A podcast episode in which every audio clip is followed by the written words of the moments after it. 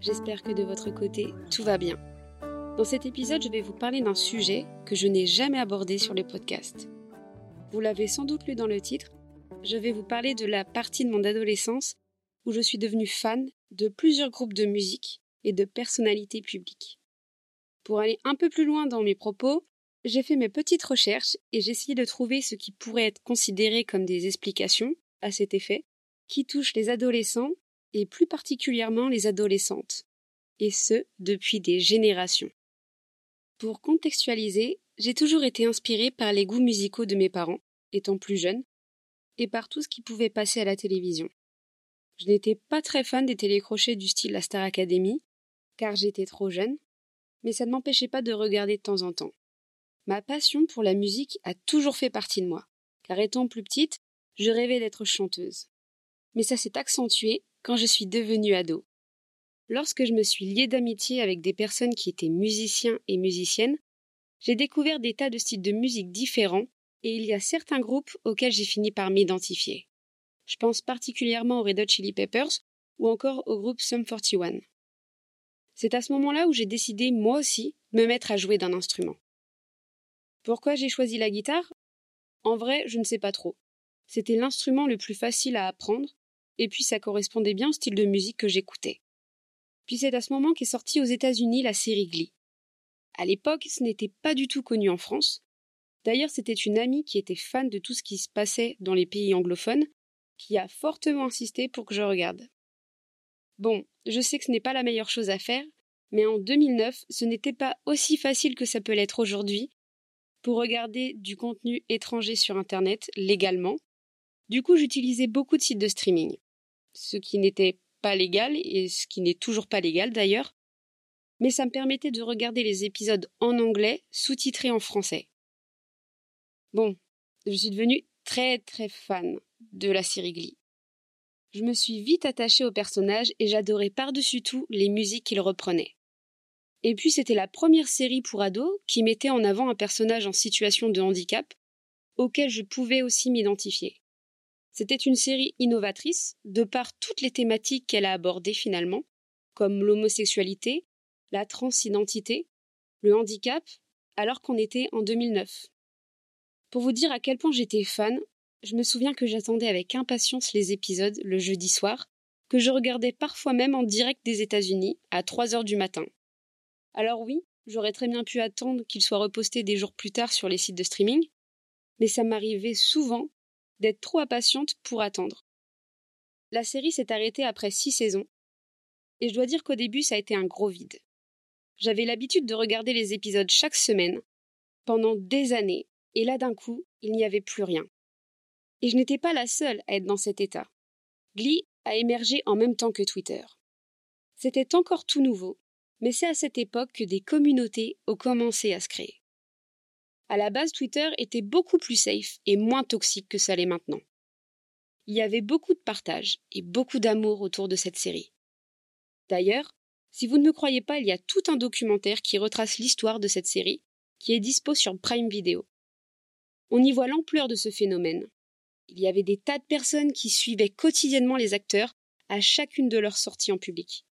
Tellement le public était demandeur, ils ont même fait une tournée musicale aux US alors que de base c'était juste une série télé. Il y a pas mal d'archives de cette période-là, et vraiment c'était de la folie. Je pense que les gens ne se rendaient pas compte à quel point ça pouvait vite devenir de l'hystérie, pour si peu finalement. Car ce qu'on oublie de dire, c'est que ces personnes sont des gens comme vous et moi. Alors certes, ils ont été mis dans la lumière, mais je pense que personne n'est prêt pour vivre quelque chose d'aussi fort, provenant de milliers et de millions de personnes. C'était déjà le cas à l'époque pour les Beatles, comme quoi ce n'est pas juste une question de génération. Du coup, on peut se demander d'où vient cette passion qui anime des milliers et des millions d'adolescents, et plus particulièrement des personnes de sexe féminin. Alors je pense que ça ne choquera personne si je vous dis qu'il y a sans doute plus de femmes qui revendiquent leur amour, leur passion pour des groupes de musique par exemple, car les filles, dès leur plus jeune âge, semblent être poussées à montrer leurs sentiments plus facilement, qu'elles assument plus que les hommes, en tout cas, elles en parlent plus librement. Alors que pour un homme ou un garçon, c'est plutôt mal vu du point de vue de la société. Ce que je trouve bien dommage, car il n'y a aucune honte à être fan de quelque chose ou de quelqu'un et à s'exprimer là-dessus. Au contraire, on devrait tous pouvoir le faire sans être jugés pour autant.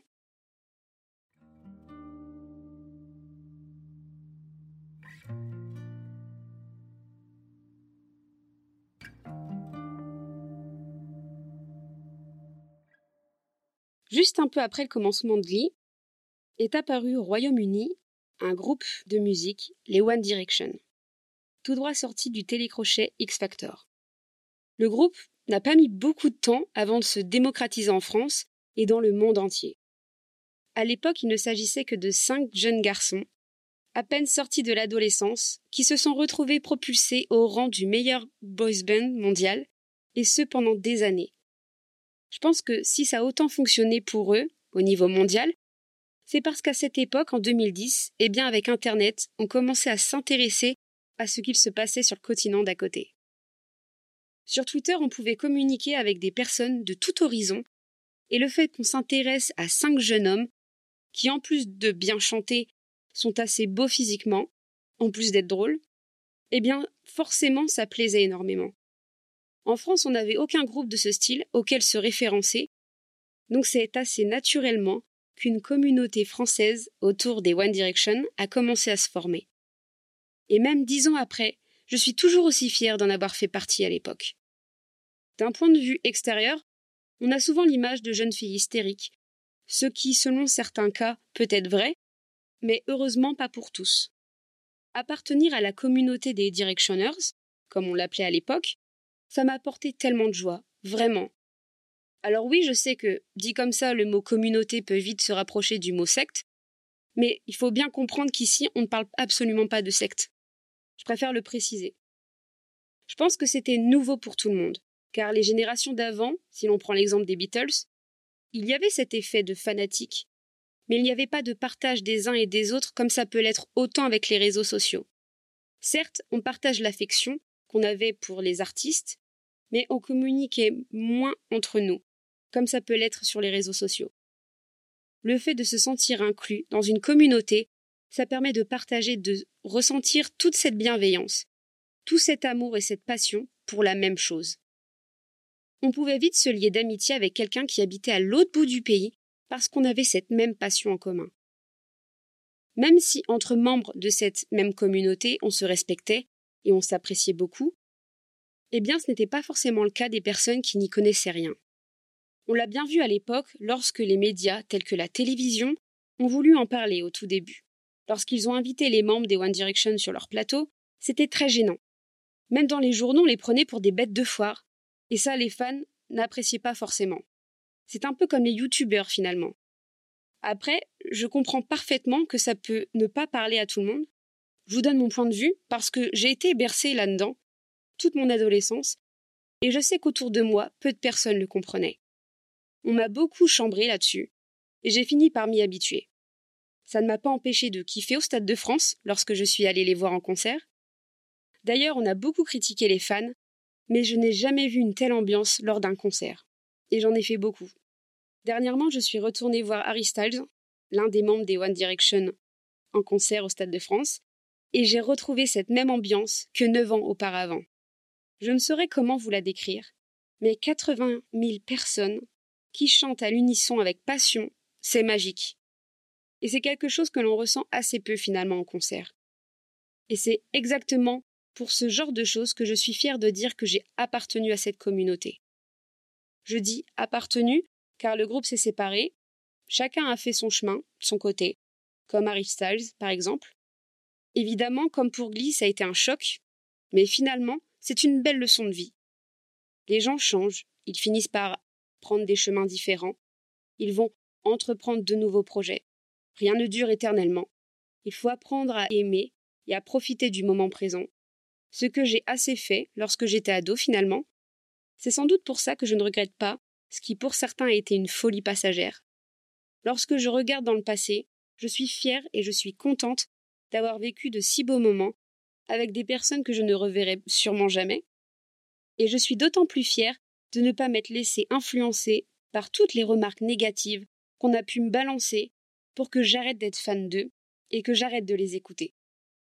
Depuis tout à l'heure, je vous parle des côtés positifs, de ce que c'est d'être fan de quelqu'un. Mais il est important de rappeler que certaines personnes ont du mal à faire la part des choses. Certaines personnes n'ont aucune limite et sont parfois poussées par des élans de folie qu'ils ou elles ont du mal à contrôler et qu'ils ou elles ne comprennent pas toujours. L'adulation peut facilement faire basculer quelqu'un du côté obscur, dans le sens où ça peut aller jusqu'au harcèlement, jusqu'à l'agression physique. L'exemple qui me vient en tête, c'est celui de John Lennon, qui a été tué par un fan au pied de son immeuble de quatre balles de revolver dans le corps. Alors oui, cette personne qui a tiré sur John Lennon était connue pour être un fan déséquilibré psychologiquement. Mais même s'il avait une pathologie, ça n'excuserait en aucun cas l'acte abominable qu'il a commis. Je ne suis pas dans la tête des artistes, des personnes connues, mais ça doit être une source d'angoisse permanente que de sortir dans la rue sans savoir si une telle personne peut venir le ou les agresser juste parce que leur travail est reconnu et apprécié du public. Je trouve ça fou. Il y a des tas d'artistes qui en parlent. Je pense particulièrement à la chanteuse Oshi, qui a fait son coming out et qui a embrassé une jeune femme sur scène à la télévision. Depuis, elle ne cesse de recevoir des menaces de mort sur les réseaux et dans la vie réelle, de là à redouter qu'un jour, un de ses haters décide d'agir et de l'agresser physiquement. Elle en a parlé dernièrement sur Instagram, c'est pour ça que je vous en parle. Notre génération rêve de pouvoir être connue. Pourtant, de plus en plus d'artistes abordent le fait que ce n'est pas si positif que ça. Même s'ils reçoivent beaucoup d'amour de la part des fans, il y a aussi beaucoup de haine. Et comme on dit, de l'amour à la haine, il n'y a qu'un pas. Parfois la personne qu'on adule fait des choix qui ne nous plaisent pas, et on finit par s'en détacher, parfois même jusqu'à la haïr. On le voit de plus en plus sur Twitter, où les gens critiquent tout très facilement, allant jusqu'aux insultes, jusqu'au harcèlement et aux menaces de mort. Elle est loin l'époque où tout était bienveillant sur Twitter. Pour en revenir à la folie de certains fans, des psychologues ont annoncé avoir reçu des patients ayant fait des tentatives de suicide après l'annonce de la mort de la célébrité qu'ils ou elles adulaient. Pour vous dire à quel point ça peut aller loin. On peut également parler de certains fans qui vont développer de l'érotomanie, qui est le fait de penser et de croire de manière obsessionnelle que la personne qu'on aime nous aime en retour, sans pour autant que cette dernière nous connaisse vraiment. Évidemment, tous les fans n'ont pas un problème psychologique. Le fait de collectionner des objets, de connaître des discographies par cœur, ne veut pas dire que vous avez une pathologie ou un problème psychologique, loin de là. Mais je trouvais ça important de montrer que même si on est fan des mêmes personnes, on n'a pas tous le même ressenti. C'est facile d'englober tout le monde dans le même panier et de faire passer des fans pour des fanatiques, mais ce n'est pas le cas de tout le monde. On est tous différents. Et même si on apprécie les mêmes choses, notre ressenti, notre avis diverge, et c'est important également d'en parler. À l'époque, c'était comme ça qu'on nous percevait, des fanatiques, des groupies. Alors qu'on assumait juste le fait d'apprécier une personne, non seulement pour sa musique, mais aussi pour sa personnalité, son côté humain. À la différence de certaines personnes qui écoutent un artiste juste pour la musique, nous on appréciait d'autant plus la musique en apprenant plus sur la personne en elle-même. Lorsqu'on se considère fan de quelqu'un, on a tendance à vouloir connaître la personne. Il y a cette notion d'apprendre de l'autre et de partage que j'aime beaucoup et qui n'est pas assez pris en compte de ceux qui nous pointent du doigt. Perso, je suis reconnaissante d'avoir autant appris humainement de toutes ces personnes dont je me suis considérée comme fan à un moment donné dans ma vie. Beaucoup de personnes sont là à dire que telle ou telle personne les a sauvés. Et c'est vrai, que vous y croyez ou non. L'impact qu'une personne peut avoir sur une autre est énorme, d'autant plus lorsqu'on est ado et très influençable de par notre jeunesse. Aujourd'hui, je n'ai pas honte d'en parler et d'assumer le fait que oui, pendant mon adolescence, j'ai été guidée, entre guillemets, par des personnes publiques qui m'ont donné de la force, le courage et le mental de ne pas baisser les bras par rapport à certaines choses. J'en parle un peu plus dans l'épisode sur les personnes qui m'ont inspiré, si ça vous intéresse, pour en savoir davantage. Pour conclure cet épisode, j'aimerais parler de mon ressenti à l'heure actuelle. J'ai grandi. Aujourd'hui, je ne suis plus une ado. Et en grandissant, mes goûts musicaux se sont affinés. Alors oui, j'écoutais un peu de tout. Mais je suis moins à la recherche de nouveaux artistes, comme ça pouvait être le cas à l'époque. Je ressens moins l'envie d'écouter les mêmes artistes qu'à l'époque, et même si j'ai dans mes playlists des musiques de Glee et des One Direction par exemple, ça me fait plaisir lorsque je les écoute mais ça n'arrive pas tous les jours. Mes goûts ont évolué, comme c'est le cas pour Harry Styles par exemple, qui, une fois la séparation du groupe, a commencé à trouver son style de musique qui n'est pas du tout le même que celui du groupe One Direction à l'époque. Même s'ils étaient très adulés, le groupe a souvent été critiqué. Pourtant aujourd'hui, Harry Styles est l'artiste mondial ayant la plus grosse tournée au box-office, ce qui veut dire beaucoup. Il a reçu beaucoup de prix et sa musique est appréciée et passe tout le temps à la radio. Comme quoi, les mentalités, elles aussi, évoluent. Les personnes qui crachaient sur les One Direction apprécient et écoutent les musiques d'Harry Styles. Et ça, ça fait plaisir à voir quand on a connu l'ancienne époque. Pour en revenir à mon ressenti, disons que je suis moins sensible, mais je ressens toujours cette passion pour les artistes qui m'ont ému étant plus jeune. Je dis ça comme si j'avais 45 ans, mais en vrai, c'est un peu comme ça que je le ressens. Je suis peut-être moins au courant des dernières sorties musicales, des derniers événements, mais je m'y intéresse toujours. Je ressens beaucoup de nostalgie de cette époque où j'étais très animée par cette passion de la musique. J'en garde de très bons souvenirs et je suis reconnaissante d'avoir pu faire autant de concerts, d'avoir fait tous ces efforts pour rencontrer ces gens que j'aimais sincèrement, même si je ne les connaissais pas personnellement. En tout cas, j'avais l'impression de les connaître à travers leur musique, à travers leurs interviews. Quand on regarde d'un point de vue extérieur, on pourrait trouver ça bizarre, mais il y avait beaucoup d'interactions avec le public, et ça c'était cool. Quand ce n'était pas le cas, je me renseignais beaucoup sur eux, sur ce qu'ils aimaient en dehors de la musique. Plus j'en apprenais et plus je m'identifiais à eux. Même si on était loin d'avoir la même vie, le même vécu, je m'en inspirais pour me donner de la force, pour avancer et de faire ce que j'aimais. Aujourd'hui, j'ai 28 ans et je ne me sens plus fan comme je l'étais avant. Ça me rend parfois nostalgique quand j'y repense, mais ça ne me fait plus envie parce que je suis passée à autre chose et ça me convient tout autant. Ça ne veut pas dire pour autant que je ne sais pas apprécier la musique à sa juste valeur. Je mets l'énergie que j'avais à cette époque dans autre chose, qui est tout aussi important pour moi maintenant, et ça me va très bien.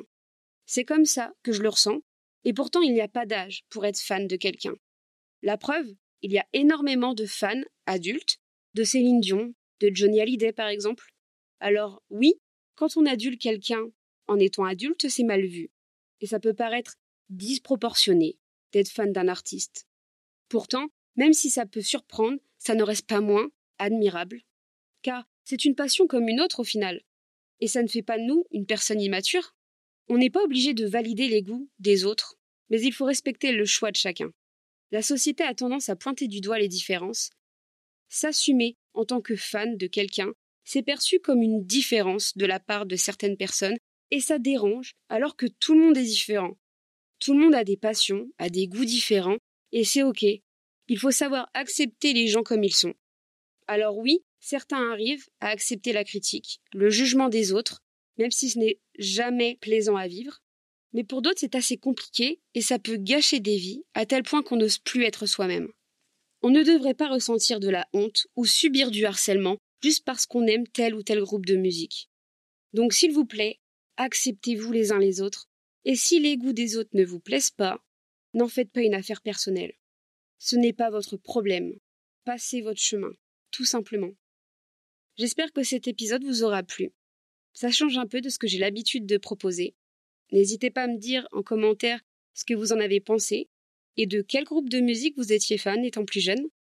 En attendant, on se retrouve la semaine prochaine pour un nouvel épisode. Prenez soin de vous. Bisous